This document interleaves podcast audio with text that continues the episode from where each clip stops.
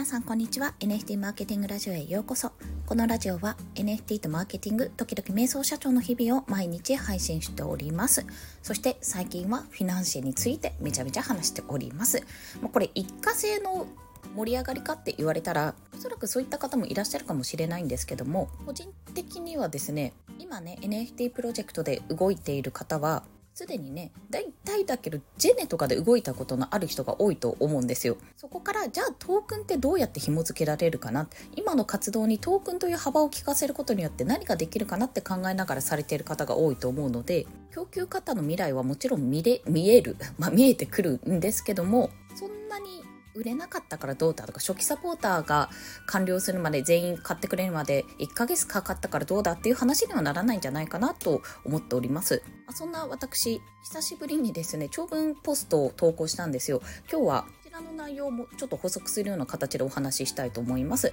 まあ、なぜこんなにもフィナンシェの話をするか、まあ、フィナンシェ自体を進めたい理由というものを私は3つポイントとして挙げてるんですね。それは1つはデジタルコミュニティへの参加ができること。2つ目はクラウドファンディングの体験ができること。3つ目はトークン取引の体験ができること。もっと言うと、これらが全て国内の企業であるフィナンシェというアプリでできるというところに注目しているんです。まあ、この3つについてちょっと1つずつ解説をしていきます。大前提として多分これを聞いてる方ってデジタルのコミュニティ、まあ、ディスコードとか、まあ、今で言うとフィナンシェとかもしくは LINE のオープンチャット実際にお会いしたことない人のグループでもオープンチャットの中に入るっていう感覚が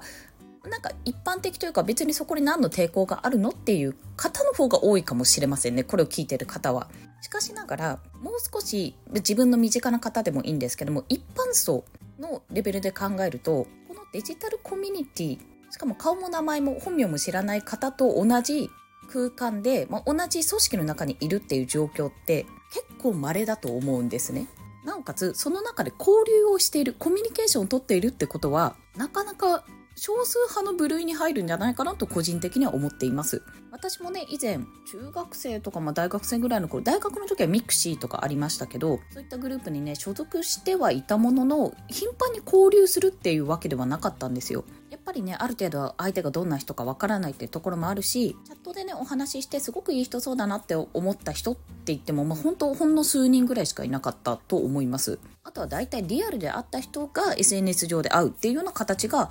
機械的に多かったんですけどでもこの NFT の業界というか、まあ、Web3 とかあとはオンラインサロンとかもそうですがもうほぼほぼ我々のいる世界ってデジタルコミュニティです生成されている、まあ、もしくはリアルコミュニティがデジタルに移行している部分もあるかと思います。そしてこれをよりいろんな人に一般層に届けるためこれ一方的な発信じゃなくてちゃんとデジタル上で交流ができるコミュニケーションができる、まあ、本当に LINE のグループのような形で話せるそんな環境を広げていくというのはこれね、広げていくっていうところが、まあ、なかなか難しいんじゃないかと思います。まあ、作ることは全然簡単だと思うんですけども、誰が入ってくれるんだとか、荒らされたりしないかとか、そういった意味でね、デジタルのコミュニティの運営っていうのは、まあ、なかなか私は難しいものだとね、今でも思っているんですよ。でもまあフィナンシェはディスコードとかと比べるとまだまだコミュニケーションっていう点においてはいろいろと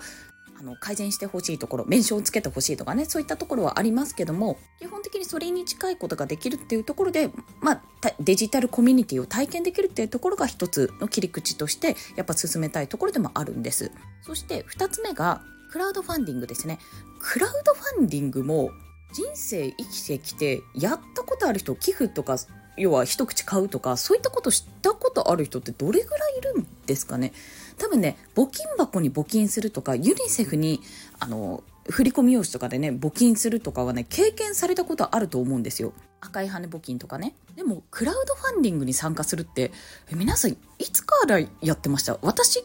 割と最近なんですよ。多分ここ3年ぐらいじゃない？それこそパソコン買ってからっていうかこのフリーランスになってからだと思うんです。その前から西野さんがクラウドファンディングをやってるって話とかはやっぱりニュースとかも出てるし耳にしたことあるしクラウドファンディングの存在自体は知っていたもののなんか別にそこに対してやろうかなっていうことも感じなかったですし、なんかあまりそこで身近だとは思っていなかったんですね。けど、まあ、今様々なね、クラウドファンディングサービスが出てきてるので、そういった経由でクラウドファンディングに参加する、あの、買う方ね、参加するってことも増えてきたと思うんですよ。おそらくコミュニティの力でここは増えてきたと思います。そこの一手ともなると思うっていうのが一つと、これ参加者側というより運営側ですね。クラウドファンディングのプロジェクトを作る側の体験もできるってところも大きいと思ってるんですよ。もちろん他のね、キャンプファイヤーとか、カモさんのところのカモファンディングとかもありますし、全然いろんなところではできるんですけども、そもそもね、クラウドファンディングっていう選択肢がないと思うんですよ。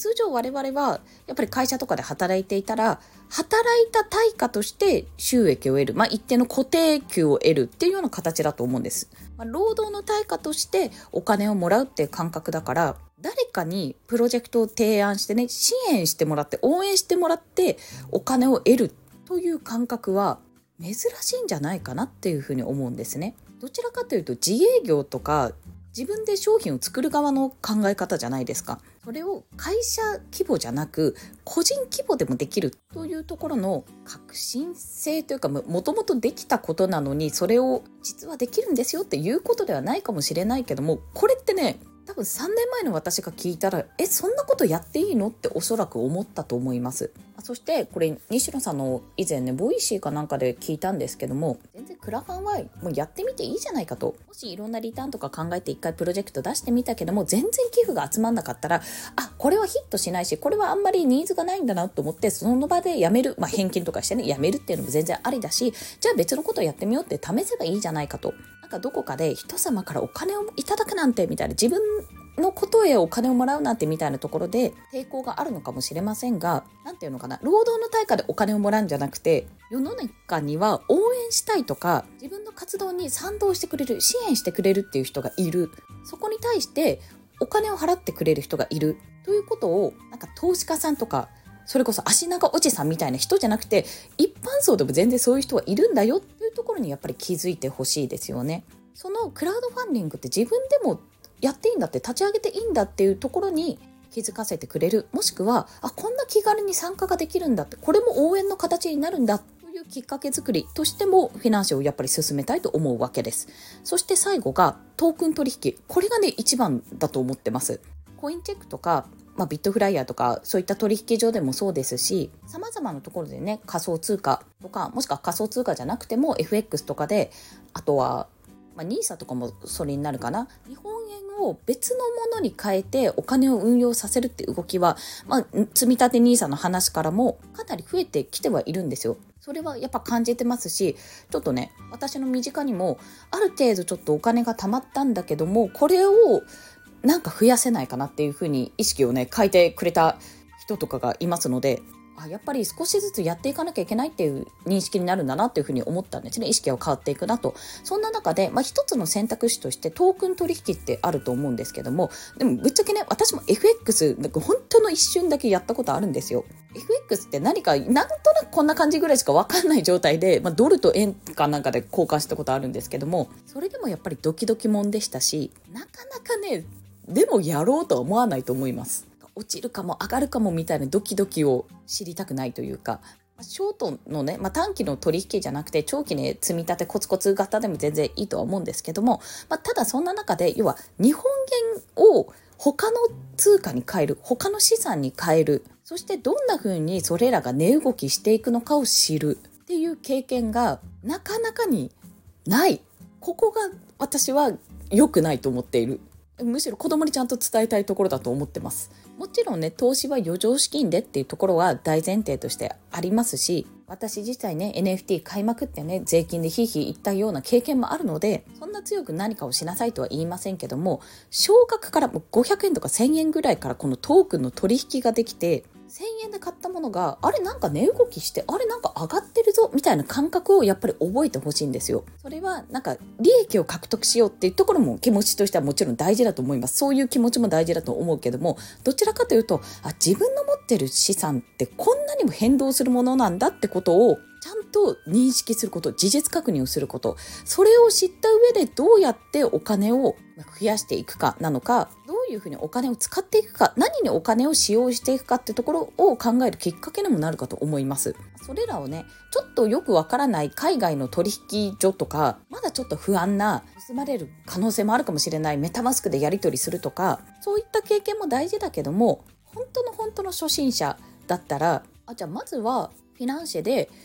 まアプリをインストールすればね、クレジットカード決済とかコンビニ決済とかで500円とか1000円からポイントは買えるし、そこでちょっとトークンを買ってみて、自分で試しにやってみればっていうことが言えるわけなんですよね。で、なおかつ招待キャンペーンとかやったらトークン、1トークンとかさ、もらえたりするじゃないですか。しかも今無料でトークン配ってたりするじゃないですか。で、どなたかのね、ポストであ無料でもらったものが全部でこれぐらいになりましたっていう投稿されてた方がいらっしゃったんですけどまさにそういうことでなんか次世代ポイ活に近いものもあったりあとは実際に自分で取引をして買ってみるっていうのも私は一つの体験として大事だと思ってるんですね。でこの3つの体験デジタルコミュニティクラウドファンディングトークン取引が日本国内の企業でできるのがこのフィナンシェなんですよねっていう。もちろんね何が起こるかは全然わかんないですよ。けどねフィナンシェは基本的に独自チェーンだと思いますしパブリックじゃないからこそハッキングの被害っていうのもおそらくねおそらくというかもうほぼ皆無なんじゃないかなっていうことも個人的には感じてますしあとねやっぱりこれまだまだいろんなプロジェクトが出てくるのでそれによると思うんですけども私は個人的にやっぱゲームですね。ゲームアプリと連動してほしいなっていうことは思ってます。つまりここで発行されるトークン、まあ、このコミュニティトークンですね。フィナンシャル発行されるトークンとゲームアプリが、まあ、多分ねがっつり連携は連動とかはねまだできないと思うんですけども、ま、それこそ今 CNG がやってるスコアこれまで達成したよとかあのここまでゲームのステージクリアしたよと報告するトークンもらえるとかそういったちょっと手動なねアナログにはなるんですけどもそういったことができたらプレイトゥーアンではないけど稼ぐというよりちょっとポイントがもらえるぐらいのものなので、でも、ものすごい面白いゲーム。私はこれを試練でやりたいって言ってますが、ローグライクゲームですね。とかで、めちゃめちゃ時間を溶かしてる。あと、ピクミンもそう。ピクミンもね、段取りっていうものが力が鍛えられるので、私個人的にあれすごいいいゲームだなって思ってるんですよ。そういった形でこう、どんどん学んでいく、判断力を身につけていく、こうやってこうやってこうやってって自分の中での力を身につけていく。情報処理能力とかに近いと思うんですけどね。そういったゲームそのものにもスキルを培うなんかギミックが搭載されているってとこもそうだし、まあ、楽しみながら遊んだ結果そういったスキルが身についたっていうのももちろん嬉しいんだけども遊んだ結果なんかやり込んだらやり込んだ分だけなんかちょっとトークンもらえてあなんか今までだったら別にそんなこと特に考えてなかったけどもトークンもらえたら嬉しいなみたいな。そんな風につながったらいいなっていう風に思ってるんですよ。あのフィナンシェではこのプロジェクトは私やりませんけどもぜひねあのチュンソフトさんあたりにやってもらった やってもらったらめちゃめちゃ嬉しいなってことは思っております。そんな風にねもっとね一般層で巻き込める層はたくさんいるんです。けどやっぱりデジタルコミュニティってななんか別に交流そこまでしたくないしとかクラウドファンディングってなんか怪しくないってそんなお金もらってどうするわけとかトークン取引ってだって損したらどうすんの？借金抱えちゃうかもみたいな印象がねやっぱり先行してしまってなかなかね難しいところがあると思うんですけどもこれをこのフィナンシェは解決する。でも、紹介の仕方による。けど、解決できるんですよ。一つで全部賄えるわけですから。これね、どうやって進めたらいいかっていうところを、ぜひね、あの、いろんなプロジェクトの方に考えていただければと思っております。ということで、本日もお聴きくださりありがとうございました。結構ちゃんと考えてるでしょってことを伝えたかったんですけど、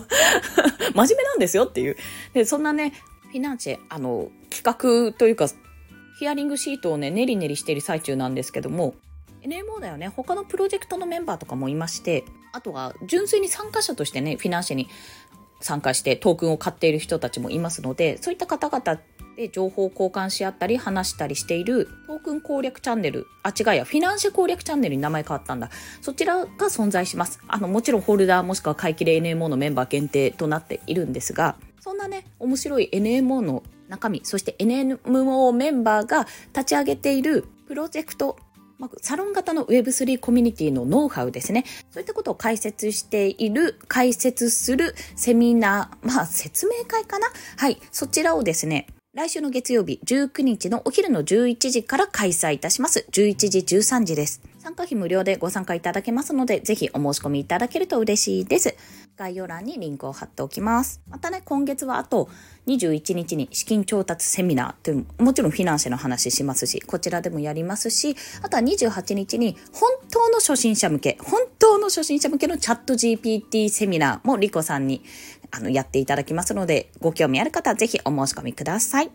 ということで、本日もお聴きくださりありがとうございました。今日も一日頑張っていきましょう。またねバイバイ。